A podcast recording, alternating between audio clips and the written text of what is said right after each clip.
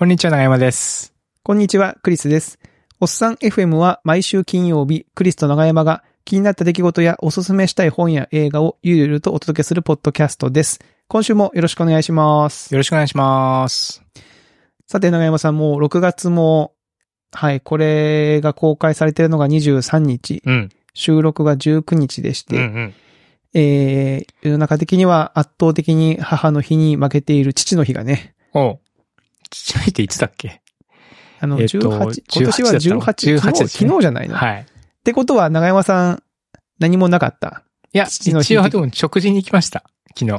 あ、本当に、うんそれはね、父の日的なイベントとして。父の日と称していきました。ただ僕自身はその父の日がこの 今日近辺にあるんだろうなと思って、その当日が父の日だとは思わずに行ってた。あ、なるほど。一応ね、休日、祝ああのーになってるはず。なんとか日曜日になってるんじゃないかなこ。れって何？父の日って何？なんかん、昔偉大な父がいたんですか？父の日は、えー父に感謝を表す日。えーアメリカ合衆国のドッド夫人が母の日に倣って、父親に感謝をするために白いバラを送ったのが始まり。つまり、母の日が先ってことでしょうね。あー、なるほど。母の日うん。あるのに、母の苦労をね、父の日ないのはちょっとね、っていうので、そうなんじゃないですかこの書きぶりだと。あーうん。いや、僕も今朝子供を、あの、家の前まで、ね、登校の集合場所までちょっと見送るときに、うん。お父さん、父の日っていつ？って聞かれて、昨日やで、つってね、答えましたけ面白いど。。なんかマイナーですよね。父の日ね。マイナーですね。う。うんん。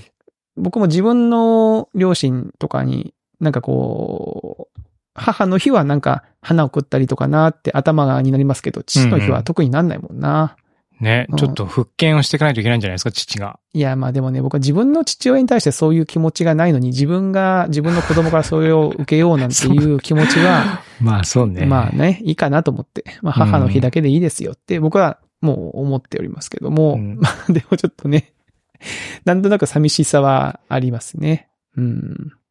まあなんかこじつけでみんなで美味しいもの食べるぐらいがちょうどいいかあ、もしれそうそうそう。ないですね。なんそうそう、そういうなんかみんなでなんかやりましょうっていうきっかけになるのは、まあいいじゃん。いいですねなんか僕、その、なんか、送り送られみたいなのがちょっと苦手で、送るっていうのもなんかこう、何をあ、あ、見たらいいのかな、みたいな難しいなってもあるし、送られてもなんかこう、どうね、その感謝の意を表現したらいいかっていうのも、なかなかちょっとこう、うまくぎこ、ぎこちなくなっちゃうというかねう。ん。あとなんかお返しをした方がいいんだああ、そうそう、そういうう。ともあるじゃないですか。うんあるあるそういうこう、社会性がやっぱもともとそんな高くないんいで、や 社会性っていうのかあな、それのは、。その、うん贈答部分っていうのはちょっとね、すすごくこう、緊張しちゃうんですよね。まあ、わかりますよ。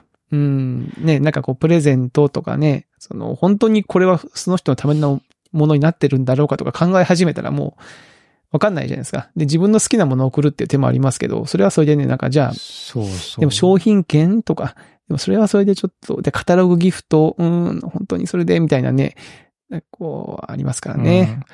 なんでまあ家族でまあ一緒に住んでってたらね、まあ一緒に食事行くとかだと、うん。わ、わかりやすいというか、うん、う。うんん。その瞬間をね、楽しその瞬みましょうっていう間ね、そのご飯食べて美味しいねって終わるみたいなうん。わかる。のもいいかなっていう気はしますけどね。確かに。まあ、うん僕も、その、父の日の夜は家族で鳥貴族行きましたね。お、取り木。うん。つまりまあ僕は貴族の、なんていうの？公爵？うんな。んだかわかんないけど、貴族になったわけですね。な、なりましたね。ああ。鳥貴族って、どこが貴族なんだろうな。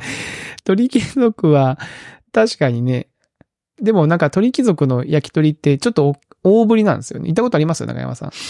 行ったことあるんですけど、うん酔ってて記憶がない。酔って、あ、そんなに昔？酔っててってことは結構昔ですよね。お酒飲んでた頃。うん。結構ね、大ぶりの焼き鳥で、あの、焼き鳥って結構あーおお店によってサイズ感違うじゃないですそうだか。大きいんだ。食べ応えがあるね。うん、食べ応えががある。だからあの、ちっちゃい海苔でたくさん注文しすぎちゃうと結構食べきれなくなっちゃいますけどね。うん。なんかでも鳥貴族行って僕でもハイボールしか飲んだ記憶ないな。鳥食べてよ。鳥貴族なんだから。ああ、なるほど。いまあいいや、ちょっと話がだいぶ横にや脱線してしまいましたけども。はいはい。まあそんなことあったじゃないし、まあ父の日ですねって話でしたね。はい。中山さんはあれですよね。あの、前におやつをちょっと今やめてまそうそうすみたいな話をしてて。なんかね、2月ぐらいにのエピソードで、ちょっとおやつをやめようと思いましたって言って、まあおやつやめて、代わりにフルーツ食べたりとか、ね、してますっていう話をしたんですね。だから、ね、おやつやめ始めたのがそもそも2月の上旬、2月入ってからぐらいなんで、そんなちょうど前ですか？うん。い4ヶ月は経つのかな、もう。えーもうなんか、い、1ヶ月ぐらい前の話かという感覚ですけど、もう もう4ヶ月経つの、そのもう話で。4ヶ月経ちますね。はい、なう。ん。そうか。その後ど、どうなんですか？続いてるんですか？やっぱりね、おやつがボトルネックだったようで、ほう。おやつやめてから割とスルスルと体重は落ちました。ほう。結構落ち、落ちた。そう、それで、結局5キロぐらい落ちたんじゃないかな。そんなに？うん。えなんだかんだで。その、そのエピソードを話してるときはなかなかなんか落ちないんですよって話をしたんですよね。体を動かしたりすることをしてるんだけど、まあお菓子やめないと全然ダメだなっていうので、やめたっていう話をして、うんう。うんん、な、まあ、なんで逆に言うとどんだけおやつ食ってたんだろうなっていうところもあるんですけども、うんうん。あーそれで、まあ今のところスルスルと痩せたんですけど、また踊り場というか、ちょっと着地点に到達して、うん。どう、どうもまた減らんなっていうような感じにはなってきてるって感じですね。なんで、ちょっと糖質制限をちょ一数週間してみたりとか、ちょっと食べ物に気使ったりしてるってみたりはしたんですけども、うんうん。あんまり厳密、厳密って厳格にやるとやっぱりストレスが溜まってね、うんうんうんうん。週末とかに結構たくさん食べちゃったりとか、そういうことをしだすようになっちゃうので、うん。まあちょっとや、まあおやつは食べない以上ぐらいがやっぱちょうどいいの、良かったのかな、自分にはっていう、ほう。あの、風に思ってはいるって感じですね。えー、でも、まあ、言ってもその前回から5キロ落ちていて、その前でもなん、ちょっと落ちてるんですよね。うん、うん、落ちました。うんトータルで言ったら、まあ結構、結構ね、落ちてるじゃないですか。はい、ピークからはだいぶ痩せてはきてるんででも、。その、お踊り場っていうか別にその、なんか落ち続けるわけはないわけですからね。その人間の蘇生的に。ゼロにな、なんないわけじゃない、体重って。っていうのは何なんですか？いや、なんないよ。最終マイナスになって浮いていきますみたいなね。そのよくわかんないことになんないですから。そんなことには。そうかどどうなんですか？その今、現状の体重はまだ長、長山さんの満足する体重ではないってこと？体重はでもまあ、ぼっちぼっちいいのかなって感じですね。多分うん痩せすぎると今度なんか風邪ひきやすいとか。そうでしょう。うん。だと思い冬。寒いとか言い出すと思うんですよね。で、どちらかというと、今度はその体力とか、うん。筋力とか、うん。うん、そういった方向かなとは思っているんで、うん。まあ、無駄な余計なものは食べずに健康的うんに食生活を送るっていうところが、まあ、年齢的にもいいのかなって思ってるって感じですかね。そうですよね。そうそうそう。なんか、あんまりね、こう、ガチに、ガチガチにやりすぎ。まあ、それでもいい、いいかもしれないけど、痩せすぎるとね、そう、なんか、いや、うん、多分体は痩せてもいいかもしれないけど、ちょっとね、反動がやっぱ来てね、なんかバカ食いしちゃうとか。あ逆逆に？うん、そういうこう、ちょっとメンタル的な部分は僕なんかそういうね、弱いと思ってるんで、自分、うん自己判断としては。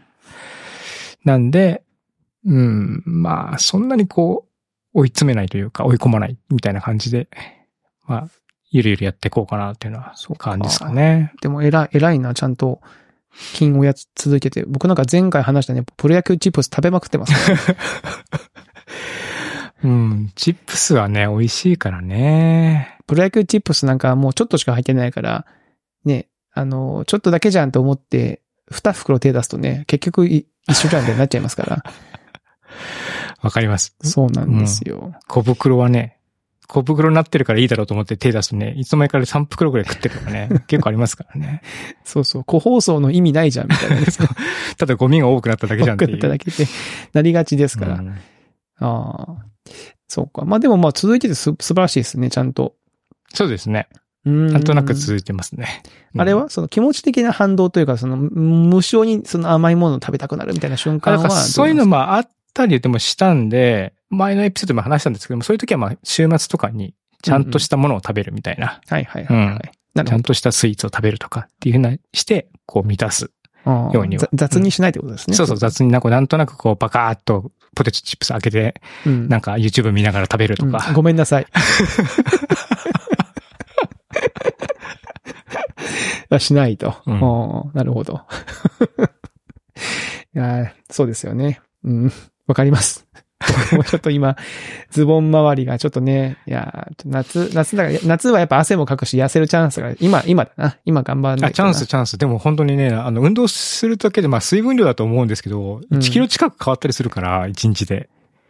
いや、そうですようね。ん。なんでちょっとまうんあ、その、まあ水分減らすだけでもちろん体にね、良くないからあれですけども、うん。あの、活動的になって代謝も良くなってっていうところあると思うんで、いや、もうなんか、年々体力がちょっと落ちてるのを感じてて、あの、一応ほら、子供の野球のコーチとかもやってるから、まあ多少は運運動的なことをしてるつもりだけど、この、この週末か、なんか、京都で32度とかあったんですよね、昼間。うんうん。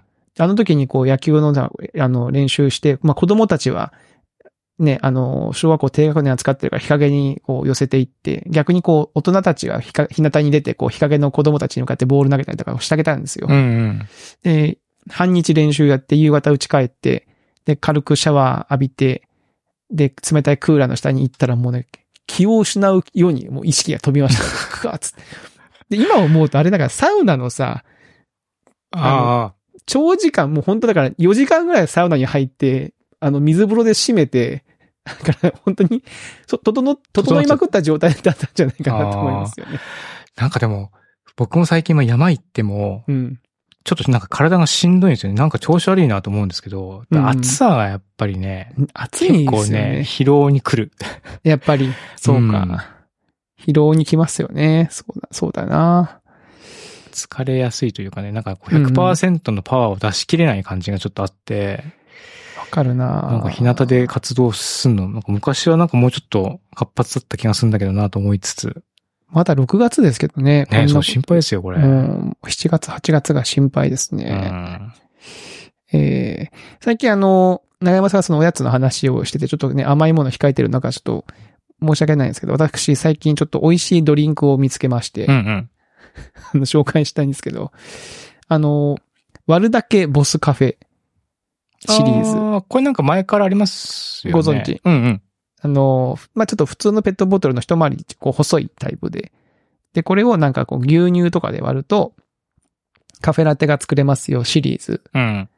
ですかね。で、なんか、すごいたくさん種類があって、なんかキャラメル風味みたいなやつ、あるある、一時焦がしから一キャラメルかな？一時なんか妻と一緒に飲んでた気がする。あ、そうですか。うん。あともう抹茶ラテ、フルーツオレとか、まあ、いろいろあるんですけど、うんうん。僕がおすすめし、おすすめっていうか僕が最近飲んでるのが、割るだけボスカフェの贅沢カフェインレス。お、カフェインレス。へえ、カフェインレス出てるんだ。カフェインレスがあるんですよね。で、これはね、カフェインが気になる人は、まあ、おすすめですし、まあ、ほら、長山さんもね、脱カフェインだ、つってまあいう話を、ね、カフェイン取ってないんで。ェみたいな、ううんん、してて。で、かつ、これあの、これを1に対して牛乳4で割るんですよ。うんで結構牛乳多いじゃないですか。多いですね。うん。で、やっぱこう脂肪分も気になるなと最近思って、最近ね、これ豆乳で割ってるんですよ。ああ、豆乳で、ほうほうほうほうほう。で、豆乳でも意外とね、あの、コーヒーの味が結構がしっかりしてるんで、ちゃんとコーヒー牛乳の味になるというか、えー、豆乳臭さみたいなのがあんまり感じない。僕は感じないですね。豆乳ってさ、でもさ、うん。なんかそのいろんな豆乳があるじゃないですか。僕さ、いつもさ、豆乳で割っても美味しいっていう時に、なんかそのもう豆腐も作れちゃいますみたいな、はい大豆100%の豆乳から、なんか調整豆乳はいはい。みたいな、もうその砂糖とかも最初。初から入っちゃってるみたいな。うんうん、あるあるある。あの、ど、どれで割ってるんですか？僕はね、あの、ちょっとナンパなんで、調整のやつで割ってますね。あの緑色のジャケットのやつ？無調整じゃなくて調整済みの調やつ。整やつ。あれ、あれうん何を調整してんだ？調整、調整、調整してるんですよね。やっぱマネージャーたるもやっぱ調整が大事ですから、調整、調整力が高い。調整力が高いのかな高めなきゃいけないちょっと調整しておきましたってことですね、これね調整し。たっつって、だいたいいい感じに、調整っていい感じにすることでしょ？わかんないけど。うん、多分まろやかに味、ちょっといい感じに調整されたやつが。うん。これを飲んでいて、これで割ると結構ね、美味しいですよ。なんで、おすすめですね。で、あの、まあ、脂肪もそんな気にならないし、僕この豆乳のでかいサイズ、1リットルのサイズを買って、やっぱ豆乳の方が死亡率は、死亡率？死亡率って言うとなんか 脂言葉だけ肪の成分のね。うん 脂肪率やばいでしょ脂肪、死んじゃう、おかしい、死んじゃうことにね。なっちゃう。脂質？脂質はどうなん脂ですかね質量が少ない。少ないんじゃないかな。牛乳と豆乳の脂質って、やっぱ全然違うんじゃないかな。半分ぐらいかな。またその、その脂質の成分もちょっと違ったりするかもしれないですね。まあ植物ですとねうんうんそうそうそう。まあこれ結構ね、おすおすすめというか、まああの、家で簡単に、こうカフェラテみたいなものを作るときにはおすすめな。最近か、あの、ちょっとたくさん買って家に置いてある感じですね。ああ、でもなんか氷入れて、そうそうそうそうそう。この原液、何？あの、ボスカフェを注いでね、入れて、うん。で、豆乳たっぷり子供って入れて、飲ええむと、あうまいじゃん。あいいじゃないですか。そうそうそう。ふあのね、夜カフェインレスだから、風呂上がりとか、あそうそうそうそういう時にも飲め、飲んでもうん。良いみたいな。良いみたいな感じですね。はい。っていう紹介でございました。はい、ありがとうございます。たまにこういうね、アイテム紹介もしとこう、しとこうと思いまして。はい。はい。で、あの、先週のお便り紹介に後編ですよ。後編、そうですね。前後編熊尾パパからの先週は熊尾パパさんからのそうそうそう。前編のお便りがあって、はい。で今回別にまあ前編分割されて、僕らが勝手に分割しただけですけどね。2通いただいたので、2通目ってこと2通目ってことですね。二通目ってことです。はい。熊尾パパさんからのお便りです。うんはい。えークリスさん、長山さん、こんにちはこん。にちは。こんにちは。えー、暑くなり、汗の季節となり、匂いが気になるとのお話。はいはいはい。私事ですが参考になればと一つご紹介いたします。お2011年にサントリーが発売した男性用匂い対策の石鹸はご存知ですか？先日商品名はリニューアルされましたが、中身は当初からのものと変更はない感じです。サントリーのワロンという石鹸です。V からじゃん、ワロンですね。はい。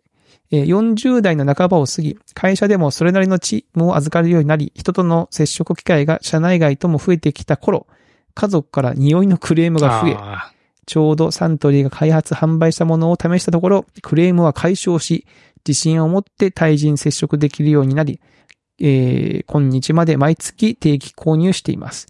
ちょうど1ヶ月で1個を使い切るサイクルで、新しい箱を開けると月が変わる気持ちの切り替えとなっていますー。うんうんうん。えー靴の消臭は、水野が野球用に発売している走行種。えーこれ爽やかな香りを守るですね。走行種が香りも消臭効果も良いと思います。機会があればぜひお試しください。そうそう最近他のポッドキャストは Discord や Substack でリスナーとの交流を行うところが増えていますが、おっさん FM も何かお考え中ですか？ツイッターだとタイムラインにも埋もれてしまいますが、話題ごとにしばらくは眺めることができれば遅くなっても反応できるのではないかと、他の番組に書き込んでいる時に感じています。え5月も、最終盤、梅雨も近くなってきていますが、風変わる季節を試して、楽しみたいものですね。それではまたと。はい。えーまあちょっと前のね、お手お便りなんで、5月も最終盤という内容ですけども、えー石鹸ね、石鹸。バロン。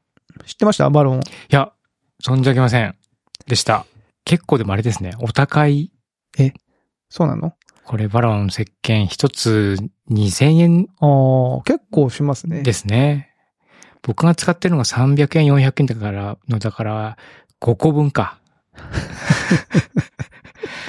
約5個、5、6個分のうん。石鹸が、でもそんなにさ値段に差があるってことはやっぱり違うのかな。その僕はその前のエピソードでも話したんですけども、うんうん。まあ高いのをこうちょっと気を使って使うよりは、もうわしわし使えた方がいいかなと思って、うんうん。まあ、まあ安いものを使ってはいるんですけども、うんうん。なんかやっぱ高いといい成分っていうのがあったりするだろうか。なんんだろうかな。まあ、試してみてもいいけど、自分じゃわかんないからな。あそもそも今の状態で家族に匂うってまず聞聞かなきゃいけないですか ?AB、AB テストとかそのビフォーアフタあ。ーのテストのためにビフォーアフターをね。確かに、ね。で、かつその後でね、これ使ってみて、どう、どうつって、いけるかなうーん。そこが難しいところですよね。こう、匂い系のやつはね。じ自分だとちょっと気がつきにくいなんかそっか、その、て、その数値化できるようなね、装置みたいなのがね、あってね。でもそれはそれでこうなんか数値向けてみたらとんでもない数値が 弾き出されて、えーみたいになったら怖いっすよね。自分では気がついてなかったけど、わあ怖ってなっちゃいますけど。うん僕はね、もう一個のこの走行集、うんうん。こっちがめっちゃ気になりますね。あ、野球のやっぱり、うん。やっぱりその、や、靴周りとか、そうそうそしますもんね。野球、スポーツしてると。う。野球、まあそのね、野球もそうだし、今ほら、上の子二人がもう高校生になって、うんうん。あのね、まあ、まあ基本その代謝がいいし、汗もかくし、あの、特に長男はね、こう、高、な、ななんとかしょ手とか、あの足の裏に汗をめっちゃかく。あ、手汗がひどいみたいな。最近ね、あのね CM もやってますけど、あの症状なんですようね。で、まあ、靴がね、臭いんですよ。うんうん。で、まあ普段は別に気にならないんだけど、何がやばいってね、雨の日にん濡れた靴を履いてきて、で、うちあの靴乾燥機を置いてあるんですね、玄関に。で、長男はね、せっせとその靴乾燥機を丁寧にこう、雨の濡れた靴に差し込んでスイッチを押すんですけど、もうね、とんでもない匂いがさ、その玄関、ブワーって出てるんですよ。ああ、危険ですね。そうそう。で、まあ、そそれで靴がね、あの、消毒、まあ、ちょっとはこうね、あの、あ熱でこう、殺菌されて、うんうんまあ、それはいいんですけど、ちょっとこうね、買ってあげて、なんか匂いが改善するんだったらちょっといいなと思って、なんかいいくつかあるみたいですね。その、し消臭系の、その同じ走行種のブランドで消臭スプレーとかね消臭パウダーとか。パウダーもあるんですね。いろいろある。うん。僕もなんか一応靴系はね、なんか銀イオンうんうんうん。が、と、なんか植物性のなんたらみたいなのが入ってるスプレーをうんうん。帰っ、運動して帰ってきたら、その靴にシュッてしたりとかはしてますね。毎回。ほぼ毎回してるかな。いいいですか、それ？それはでもね、匂い消えます。へえ、うん。これもちょっと後で調べて、はい。ショーノートにリンクを教えてほしい。ええ、貼っときますけども、えーなんか、最初銀、銀とか別に効くんかとか思ってたんですけども、うん。まあその銀の効果なのか何なのかはわかんないですが、あの、シューってスプレーしとくと、うん。悪臭漂うってことは最近はまずないですね。靴からはね。うん。そうなんだ。いや、いい、いいっすねう。んそれはね。バロン買ってみるかなちょっと気になりま。すよね。これね。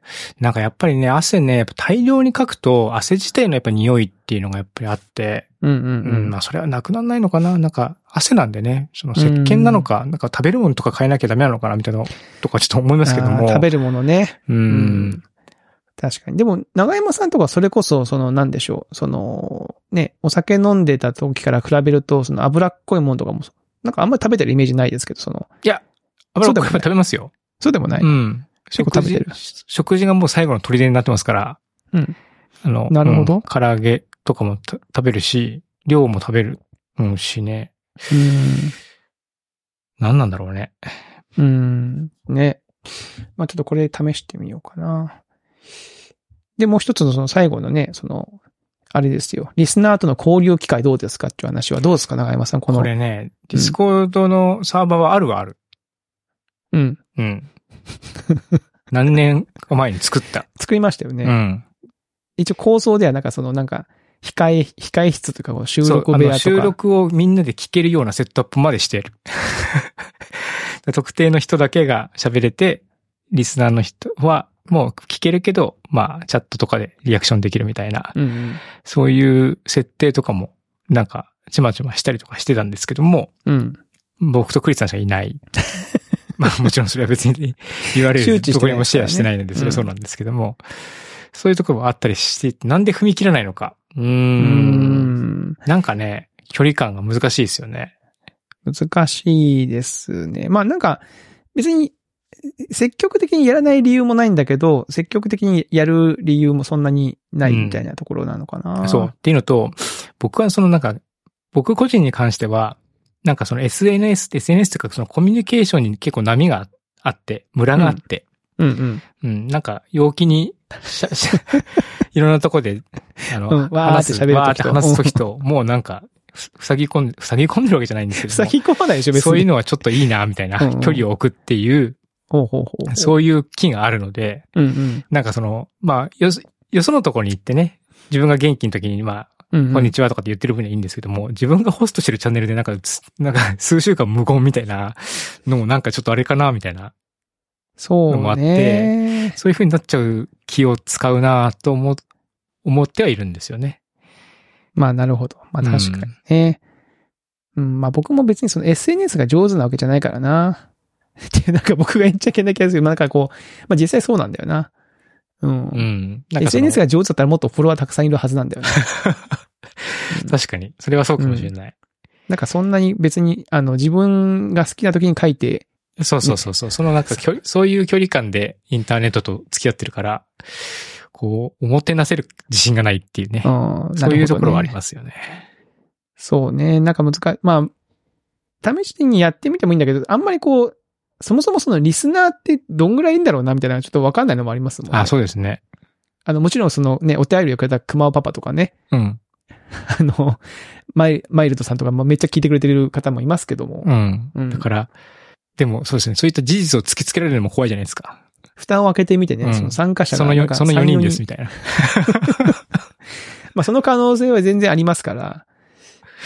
うん。で、まあまあみみんななんか結局、おっさい FM はこう、金曜日以降に、なんか任意のタイミングで聞くもの、ポッドキャストでそういうもうんうのん。と、やっぱこうライブ感を持って、でライブとポッドキャストでまたちょっと違うんですよね、ライブストリそうですね。ミングとうんまたね。うん。だからちょっとこう、どう、どうしたらいいのかな。でもやっぱね、クシーさんのや、がやってるさ、その、ホットテックとか、うん。あの、どんぐり FM の裏どんぐりをなんかマネジメントされてたりのするのを見ると、うんなん。かすごいこう、ね、リスナーの方とのこう、グルーヴ感持って、こう、わーって盛り上がってんなって思いいやますよねー、。すごいと思う。その、それのマネジメント力がすごいと思すごいですよね。パワーがすごいなう。うん。うん。調整豆乳だな。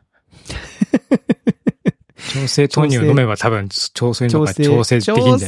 整豆乳でドラえもんの道具じゃないんですかあれは別に。これを飲み切れば調整できるんだね、ドラえもんとかつってうね。ん。でき、できそうな気がしてきた。まあなんか、どっかでね、その試しにやってみてもいいですし、また以前はたまになんかこう気が向いた時に YouTube とかで、あの、この収録をライブ配信とかもしたりしてた時期もあはいはいはい。りますけどもありますね。うん。あれも急にやるもんだからさ、誰も聞きに来れないっていう。事前にね、言っときゃちょっとみんな予定を考えてとかしてくれるかもしれないけど、そうですね。平日のこんなさ、9時半とかまあ、普通の人にとっちゃね、なんかこう家でなんか好きなテレビドラマ見たりとかっていう時間だったりもしますから、うんわざわざね。うん。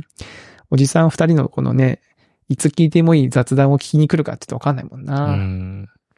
ら収録じゃなくて、なんか本当にその、おっさん FM の元々のその、まあ、ココンセプトというかこう、なんか飲み、飲み屋でみんなでワイワイしましょうみたいな。えーコンセプトで、こう、そういう会を別別途やってみるみたいなね、企画を、イベントをやってみるみたいなのはあるかもしれないですね。なるほどなるほどいつやりますよ、みたいな。はい。最小最高人数はこの人数です、みたいなこと言ってる、ね。はい人が集まんなかったので、うん今回は。結局僕と長山さんの二人で話してし、収録じゃんこれみたいになっちゃってもしょうがないですから。はいなるほどね。はい。いまあなんかそんなことですか？距離感むずいなちょっと考えてみるか。難しいですけど、まあ、うん、リスナーの方と交流できるのは僕は、あのあすごいポジティブではもちろんあるんですよ。あるけど、うんうんまあ、長山さんと同じようにやっぱこうね、あの、うまくできないかもなって思っちゃう 自分もいるから、ちょっと二の足を踏んじゃうってところがありますね。うん。はい。という感じでしょうかね。お便り紹あ介は。りがとうございます。ありがとうございました。はい。えーということでですね、今日はですね、私の方から、えー動画の、えーご紹介をさせていただこうと思って持ってまいりました。はい。ちょっとね、重ための話なので、うまく話せるかはわかりませんが、ちょっと表現がまずかったりとかは、もう聞き逃して、あ、聞き逃してっていうのかな、もうスルーしてください。はい。はい、ちょっと、えー、二つ、二つというか、まあ、同じテーマを扱った映画とドラマなんですけど、うん。えー一つは、ネットフリックスの連続ドラマ、ザ・デイズっていうドラマ。で、もう一つは映画のですね、これ2年前、3年前の映画かな。えー福島50。あですねあ、はいはいはいはい。はい。これ、まあ、福島50が、っていうことからもわかる通り、このドラマとこの映画、二つとも、えーあの、震災の時のうん。福島第一原発の、えー事故対応というか、あの現場で何が起こったのかを描いているドラマと映画になっております。で、これね、このドラマの方最初に見たんですよ。ネットフリックス。ネットフリックスで見れるんですねこれはネットフリックスで見れれます。全8回8回ですかね。。これがね、めちゃめちゃ良かった、僕は。おー。良かったっていうのは、うーんとね、なんだろう、ちょっと、なね、よくこういう時紹介する時に僕よく面白いっていう表現を使うんですけど、その、おも、面白いともちょっと違うんですよね。えっとねそうまあ、まず、すごいね。ね、あの、リリアルというか、あの、まあ、ここのドラマの一番最後に、このドラマの作った趣旨がこう、文字で出るんですよね。で、こまあ、その、まあ、これ別にネタバレでも何でもないから別にその言ってもいいと思うんですけど、なんか、この、このドラマは、あの、現場にいた吉田所長っていうその、一番その、なんでしょう、えー原子力発電所のトップの人はい。現場で、あの、ことに当たったトップの吉田所長の証言をまとめた吉田長書と呼ばれるその長書があって、うん。えー東京電力がまとめた、えー福島原子力事故調査報告書っていう書、あの、書面があり、で、えージャーナリストの門田さんが90名に、この事故に当たった90名にインタビューをした死の淵を見た男っていう、まあ、本があるんですね。うん。で、この3つの内容をもとに、そのあの日、あの場所に居合わせることになった人々の、えー葛藤、恐怖、重責をできる限り忠実に描くことを命題に、えー実証及び人物の整理と脚色を行い物語として構築したとうん。いうものなんですよ。じゃあなんかこう、一人にめちゃフォーカスしたというよりは、まあ、群像劇みたいなた感じですか多ね、面的に結構描いてるっていうような感じなんですね。うんうん。で、これがね、すごい、まあ、まずその、なんだろう、最初のそのね、えー地震が起きて、津波が起きて、で、その、原子力発電所に水が来て、っていうところの描写がめちゃめちゃリアルで、うん。なんです。で、僕、自分があの日何をしてたかって振り返ると、僕東京にいたんですよね、あの時。あ、クリスチャン東京だったんだ。東京出張だったんです。で、えー、とある場所で、えー、高、高専生、高、高専の皆さんがこう全国から集まって、はいはい。ビジネスプランを発表して、それの審査員として東京にいたんですよ。うん。ハテナから行きますって言って。で、その会場がめっちゃ揺れて、えー、まあ僕はその日、日帰りで帰るはずだったんだけど、新幹線止まって帰れなかったってまあうんうん話がまああるんですけど、うん。で、まあ僕はその翌日なんとか動き出した新幹線に乗って京都に帰り、えー家にい、まあ帰宅するんですよね。で、まあテレビではその当然その、ね、原発でこんなことになってますっていう報道を見ながら、僕、大学の時に原子力系の学科にいたんです。僕、あの、工学部の原子力工学科の院卒なんですよ。すごい。なんかすごそう。なんで、まあ僕はだからそのね、あんまり出来のいい学生ではなかったんだけど、あのー当時のね、その授業とかで、とりあえず原子力発電所っていうのは、とりあえずすごくフェイルセーフというか、はいはい。何かあった時に、その、ことが大きくならないように設計されてるっていう風になったんですよ。うんうん。だから僕もその、テレビでいろんなことを騒いでるけど、まあ大丈夫だよみたいな風に思ってたんですよ、実は。ああ、そははもう、そんなことないだろうと。うん、まあ、いや、もう原子力発電所ってのは基本的にその設計でこう、そのなんか収束するにできてるから、うんうん。あのーいや、なんかテレビでなんかその報道がすごい騒いで心配してるけど、それはあくまでもその情報がこっちに来ないから、うんうん。その不安がってるだけで、多分大丈夫じゃないかなって思ってたんですよ。うん。ところがですよ、もう事態は大きく変わり、ね、なんかその、原子力発電所ではこう爆発らしきものが起こり、はいはい。発言が上がりみたいなことがあったじゃないですか。あの報道を見て、え？と思って、うん。え、何が起きてんの？その時僕は自分が大学で習ったことが、まあ、ある種、すごくその特定の条件下のもとではそうだけど、実はその特殊、ね、ちょっとしたことでその条件が崩れてしまって、全然想定もしないことが起こりるんだっていうことをその時知るんですけど、うんで、まあ、なんかこうね、原子炉の圧を抜くためにこういうことしますっていう説明をテレビで報道でしてましたけど、で、実際に、じゃあですよ。その時に現場にいた人たちはどうだったのかっていうのがこのドラマなんですよね。やっぱね、こう、あの、断片的に情報、その文字としてとか、報道でこう、こういうことするんですっていうね、パネル解説とかを聞くだけだとわからない、あ、こういうことっていうのが結構、描写されるとめっちゃ怖いですよね。あまずその、電気を作る場所だけど、全電源を失ってしまうんですよ。そうすると何が起きるかっていうと、まず電気が使えなくなりますあ。よね。うんただもうま、まず真っ暗な中で、その、いろんな作業をしなきゃいけなくなると。うん。うん。で、もちろん気温は伝わってこないけど、3月の福島なんですよ。うん。でもめちゃめちゃ寒いじゃないですか、当然。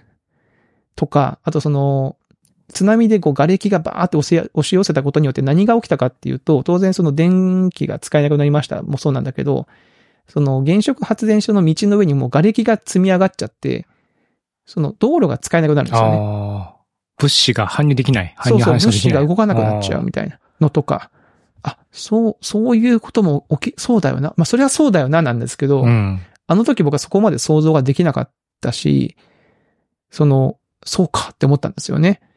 うんで、、こう途中でこう原子力の、原子炉の圧力が上がってくるんですけど、うん。な中の圧力が上がってくると、当然パーンってどっかのタイミングで破裂すると。うんで、それは絶対に避けなきゃいけない。だからこう、圧を抜かなきゃいけないんだってことで、まあ、い炉を冷やすか、圧を抜くかっていう、まあやるんですけど、その弁を開けなきゃいけないんですよね。うん。えーこうまあ簡単に言うと蛇口をひねるようなもんで、こう、気圧、ね、こう、シューってやると、圧力鍋みたいな感じでこう、まあイメージはそんな感じですシューっ。て抜くみたいな感じですねとか。あとその水を注入するためにその水の通り道を開けるみたいなイメージであ開けるんですけど、その開ける場所も原子炉のすぐ近くなんですよ。ーうん。で、当然破裂はしてないものの、中ではすごいその核反応が進んでるんで、うん。放射線がもう通常以上にガンガンに漏れてるんですよね。だそんなところに人が近づいていくと何が起きるかっていうのはもう当然まあ被爆はするわけなんですけど、これもさ怖いんですよね。その、見えないから。その、例えば映画とかだと毒切り、毒切りとかだと毒の描写があるじゃないですか。はいはいはい。みんな、なんか紫色のみたいな。放射線って目に当然見えないんですよ。うんで、気がつくとなんかその目にも、胸につけてるその線、線量計っていうそのパラメータ、ほどんだけ放射線を浴びたかを、えー測定する機械が突然ピューピューって鳴り出すんですうよ、ん。で、パッて見るともうすごい量を浴びてるとか、なんかそういうこ、い一個一個の細かい描写がめちゃめちゃうまくて、もうね、1話、全8話ですよ。1話見るだけでもうすんげえぐったりするんですよね。ふわーって感じになっちゃうなっちゃうわけですね。なっあちゃーう。し、でさ、もうさ、もう何がすごいってやっぱこう、ああいう、そういうシチュエーションになった時に、じ自分がそこで、その、なんだろう、なんとかしなきゃいけないんだっていう使命感のもとに作業を当たる方々には本当頭が下がるというか、うん。そうね。ね、だって逃げ出したっておかしくないわけですよ。危ないって思って。いや、おかしくないっすよ。逃げ出すかもしれないですね、僕だったらもしかしたら。そっちの可能性がもしかしたら高いかもしれない。いや、僕も自分でそこまでの覚悟でやれるだろうかって、やっぱ、普通に思いますよね。うんでもやっぱりその故郷、まあ日本をとか故郷の福島を守らないとっていう自分の命と引き換えでもって思ってうん作業に当たるという人たちの、まあその思いとかうん重責みたいな心の葛藤、一方でやっぱり生きたいっていう気持ちはあるわけで、家族のうんにもの元に戻りたいっていう気持ちとの葛藤だったりとかがすごく上手に描かれていて、あのーいやもうね、本当見ててこう、胸がギューってなるし、あとそのうん立場的にさ、まあ僕らももう40も過ぎてるんで、やっぱこう、命令する側の人間に、のこ気持ちを考えるわけですよ。うんうん。そうするとこう、ね、その作業に実実際に、例えばその、放射線に被爆しに、被爆してでもその、弁を開けなきゃいけないって時に、誰を活かせるかみたいな。うん。決断をしなきゃいけないわけですね。そうそう、誰か言ってくれないかっつってもね、その、なかなかみんなこう、若い人も含めて、もうこ怖くていけないわけですよね。うん。そんな中で、じゃあ、俺が行くか。誰か一人ついてきてくれって言うんだけど、まあみんなからはその、まあまあ、いや、あなたはここで指揮取ってくれなきゃ困るから、みたいな感じで、年寄りが行くわ、みたいな感じでこう、言ってくれる人がいたりとかするわけですよね。っていうのを見てもね、いや、もう、あの時の現場はすごい大変だったんだな、みたいなのがよくわかりまうん。すし、うんうん。あと、まあ、細かい話ですけど、当然その、なんでしょう。その設備がいろいろと死んでるわけですから、うん。例えばさ、トイレとかさ、あもあ、確かに。トイレとかも水が流れない上に、だみんなそこで、なんだろうね、その、用は足さなきゃいけないわけですよね。うんその、おしっこもね、大きい方もしなきゃいけないわけですよ。だからその簡易トイレとか、とその下水が使えないから水が流れないし、それをどう処理し。しなきゃいけないとか、大変じゃないですか。ええ確かに。全然考えてなかった、その辺とか。うん、とか、あとすごいなと思ったのが、その弁を開けるために、その、まあ、決死隊だっつって、こう、二人一組を組んで、ろ炉の近くまで行くんですよね。うん。そうすると、ちょっと途中でも線量が高くなりすぎちゃって、うん。一組は戻ってくるって判断をするわけですうん。うよ。ん。で、まあ、戻ってきて、まあ、つその、行って戻ってくるだけでも、その、熱と、その装備の重さと、プレッシャーと、うん。でもうもうヘロヘロになるんですけど、って決めれば分かった。もう線量もいっぱいいっぱいだし、ちょっと一旦その免震塔っていうその、ちょっと離れたところにあるその式塔に戻っていいよって言われて戻るんですけど、まあ、ここでもさ、その、体についた放射性物質を落とさなきゃいけないんですよね。うんうんで、それをどうやって落とすかっていうと、真冬にですよ、その3月の真冬に、もうすっぽんぽんになって、お湯が出ないから冷たいシャワーを外で浴びるんですよ。あで、その、めっちゃ擦るんだけあ。ど、うんもうすごい被爆してるから、なかなかその、洗って、その線量、その放射線が出てないかをこう測る機械で下がるとピピピピピって話するから、もっと洗ってくださいって言われて、もうその冷たい中水を浴びながらっていう描写があって。いや、そうだよ。まあそうだよな、って。まあ、こういうこともしてたのかって思うと、あの時なんかその遠くに京都にいてなんとなくね、知ったような感じで大丈夫だよって思ってた自分が本当恥ずかしいなと思いますよね。うんなるほどね。確かにそこまでの細かいところはまあ、ね、報道とかだと出てきませんもんね。出てこないでしょ。うん。し、その、まあ、まあ、たとえ出てきたとしてもやっぱ文字とかで出てきても、まあまあって感じになってしまう。大変そうなってくれて済んじゃうけど、やっぱ映像でね、それが再現されると、やっぱそれを訴えれるものってやっぱもっと大きいんだろうな、とは思いますね。うん。で、まあもちろんなあの時のその政府の対応とかさ、その役人間、その、うん。横柄な態度でとか、なんか、立場が下の人には生き生きとこうなんか言うけど、なんか上の人に弱い人が出てきたりとか、あと役に立たない専門家、その首相の周りにいるんだけど、なんか聞かれても別に、いや、それはうちの管轄じゃないですとか、ああ。ゴニョゴニョ言ったりとか、っていう人も出てきたりとか、まあなんかそのいろんな 描写があるんだけど、僕はやっぱ現場の描写がすごいなと思って、や、これはね、ちょっとダメージ、み見てダメージを受ける人もいると思うけど、うん。やっぱこのドラマを作ってくれて、やっぱあの日あの場所でどんなことがあったのか。で、なんかそういう災害時ですかね。になんか何をしなきゃいけないのかっていうのはやっぱね、いや、記録として、えードラマとしてはすごくよくできてるなと思ったんですよ。ああの、前ちょっと話話したかもしれないですけど、僕、父親があの公務員をしてまして、うんうん。もう辞めて何年も経ちますけど、鹿児島県庁で働いてたんですよね。うん。で、鹿児島なんで台風が結構頻繁に来るんですよ。大雨警報とかが出ると、あ、行かなんだ。そう、おもむろになんかあの、作業着をこう着て、ちょっと行くわ、みたいな感じで、行くんですよね、その台風の中で。で、僕は、やっぱそれもさ、すごい、すごいというか、やっぱ、ね、公務員だからって、それは当然だろうって思う人ももちろんいるかもしれないけど、うん。やっぱその、ね、危険な、ある種危険なところに、なんか義義務感を持って、ね、責任感と義務感を持っていくっていう、いう行動ができるって、僕はす単純にやっぱすごいなと思うんで、ん確かに。なんかそんなことね思い出したりしましたね。はい。で、あの、もう一個はその福島50って方、うん。映画の方あるんです映画の方ですね。映画の方なんですよ。なんですけど、これね、ドラマと映画と、まあ、描いてる内容は同じだし、あの、元にしてる素材というか、その、なんだろう、内容も、まあ、お同じなんで、同じようなシーンが、まあ、出てくるんですよね。で、福島50の方はやっぱ2時間の映画なんで、こう映画的なショーアップがやっぱ必要だから、うん。こうに 2, 時間でさ、ドラマはねねめっちゃ淡々としてんの。その、結構淡々としてて、見てて、こう、じわじわと、こう、真綿で首を絞められるような感じの圧、圧で、ああ、そうなんだ。なるほどね。こう、おーってググーってくるんだけど、映画はさ、2時間でもう最後まで行かなきゃいけないから、結構、その、怒鳴り合いだったりとか、はいはいその、大変なことになったぞとかって、そういう、こう、そういう勢いでこう、ね、テンションをこうグッて引き上げなきゃいけないんで、うんうん。まあ僕はちょっとこう、やっぱパニック、まあ、パニック映画での一種ではあるんだけど、ちょっとショー、ショーアップは結構されてるなと思いましたね、その。あ映画の方はね映画の方は。まあ映画としての表現っていう部分があると。大きいし、うん。で、あと、まあ、最後の結論、結末の方も、やっぱその、福島50の方はなんとなく、その対応にあたって、なんかこう、ちょっと終わった感が出るんですよね。ああ、そうひ一段落したというか。一段落した感じ。あその、まあ、ちゃんとその、なんだろうな。対応に当たった人も家族のもとに最終的にはちょっと戻って、家族と出会いとか、あ。うんうん。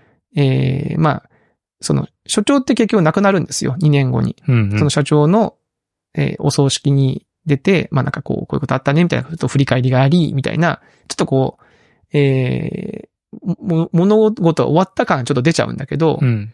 ザ・デイズの方はもう全然ですよ、もう。むしろ、あの、廃炉作業まだまだ続いてるし、えーこの描かれてるのは最初のその何日間かの対応ですけど、いや、まだまだこの事故は収束してないよっていう感じでトーンで終わって、だそういう意味だと僕ドラマの方がこう、なんだろうな、実際のまあドキュメンタリーに近いというかね、うんうん。。あれはしますすけどね。はい。っていうやつですね。なんで、ここのね、ザ・デイズはすごいなと思ったんで、ちょっと話したくてうずうずしてたっていう なるほど。ちょっと見てみようかな。のがある。重たいですけどね。でもすごいですよ。監督がね、中田秀夫さんなんですよ。ね、なんかそう、僕も今見てたら、中田秀夫さんは、以前にもでも、三まあ、原発じゃないけど311の映画撮られたりとかもして、あ、そうなんだした。りするみたいですね。311-5を生きるっていうのああ、が入っていたりとかしま。すね。まあ、その、まあもちろん、リングとかね、あの、ホラー系で有名っていうのはうんうんうん。あるから、最初見た時になんかその、へ、へ、変なというか、得意のホラーっぽい感じの演出とかだったら、どうしようって思ったけど、そういう感じでもないですね。もう本当にこう淡々とああ、まあド、キュメンタリーチックなんですね。ドキュメンタリーチェックだけど、やっぱその、怖いシーンはちゃんと怖く撮ってるから、やっぱそういう意味だと、あ、怖いってのはその、なんだろうな。お化けが出る怖さとかいうかは、その、心理的に追い詰められていく怖さみたいうんなのはすごいうまいですね。上手。で、あとその、まあ、えー、このドラマの方は役所広司さんが所長を演じていて、映画の方は渡辺謙さんが、ーうーん。あのー社長。所長を演じているんだけど、結構映画の方は劇場型、劇場ってその、情、情情熱がこう出る、うんうんうん。勢いが出るというか、うるせえみたいな、こうちょっとこう、劇も飛ばしたりとかするタイプで、ドラマの方はやっぱ淡々とって感じなんで、あの役所広司さん独特有のこう、時にね、こう感情がグッてなるんだけど、結構基本はなんかこう、お抑えて自分がなんかやんなきゃみたいな感じの、あれなんですよね。うん。やっぱりこう、2時間にまとめるのは結構無理があると思う。あの日、あの期間に少なくとも数日間だったことを、やっぱ8時間ぐらいかけて描く意味があるんだなって僕は今回このまあ映画と見比べて思いましたけどね。別にあの福島響が悪い映画だっていうわけじゃ全然なくて、これはこれであの CG とかもすごいちゃんと映像的な表現もすごいちゃんとしてるしう、んいいんですけど、やっぱこうなんかね、その時に起こったことを追体験するっていう意味だと、やっぱこう長い、このドラマを数日間かけてこれを見ることで、あの時あの場にいた人たちのこの気持ちを少しにもこう近づくことができるというか、かなと思いましたね。うん。はい、すみません。めっちゃ喋ってしまった。はい。いやー、なるほどね。ちはいょっと。これは、まあ少し元気が必要そうですけども、な、長山さん、あの時京都にいたんでしたっけ？僕京都にいて、いやもう本当に遠い感じでした。遠いところの出来事って感じですか、そう、だからその次の日になるまでことの重大さを僕は理解してなかったですね。ああ。でもご、ご実家は関東の方だから、ちょっ。とね、で、近いですもんでも、ね。その言っても、うん早い時間に結構連絡が一回取れたんですよ。うんうんうんうん。で、まあ割と元気そうだったし、うん。うんうん。って話だったけど、まあ地震、だからその地震自体の被害はそうでもなかった。もちろんちょっと、まあ関東の沿岸部とかはあいろいろ被害があったんですけども、まあ僕の、うんう幸い僕の両親の住んでる場所ではそういった被害は比較的、比較的少なかったんですけども、そうん結局その放射線の問題とかが出てくるのってその後じゃないですか。どんどんあとですね。うん。で、だから、そっからですよね。こっちがだんだん、ねだんだんその、まあ、どうどうなっていくんだろうっていう恐怖に、遠くからこう、恐怖を感じるっていうのは。うんうんうんうんうんうんうんうん。なるほどね。まあでも、まあご実家が向こうだとやっぱ心配はしますもんね。なんかねうん。で、すぐ連絡を取ったりとか、そうしましたね。いやー、だからちょっとね、これはなんか、すごい。で、あの、長男もちょっと見たんですよ、一緒に。うんうん。長男とか、よくよく考えたらもうけ結構前だから、これ、何歳の時なの？って聞いたら、やっぱその幼稚、保育園か。保育園の時の出来事だって言うから、そうか、そんな前だね。そうだよねで。感覚としては日本にこんなことがあったんだって感じですよね、きっとね。ね、自分がね、保育園の頃だ、自分が幼稚園、保育園の頃だって考えると、そんな感覚にもなるわけで、うん。まあ逆にこうね、ちゃんと映像化されて、こういうことがあったんだよっていうのを伝えていくっていうのはすごく大事かなとは思いましたけどね。ねえ確かに。はい。もう本当泣きながら見てました。た。そっか、ちょっと見てみるかな。うん。重たいですけど、ね。はい。はい。ということで、はい。すいません。今日ちょっとたっぷりと時間を使って、ザ・デイズと福島50のね、紹介をさせていただきました。はい。はいありが。とうございます。えー、ということで、えー今週のおっさん FM はここまでとさせていただきます。えーそれではまた、えー来週お会いしましょう。さよなら。さよなら。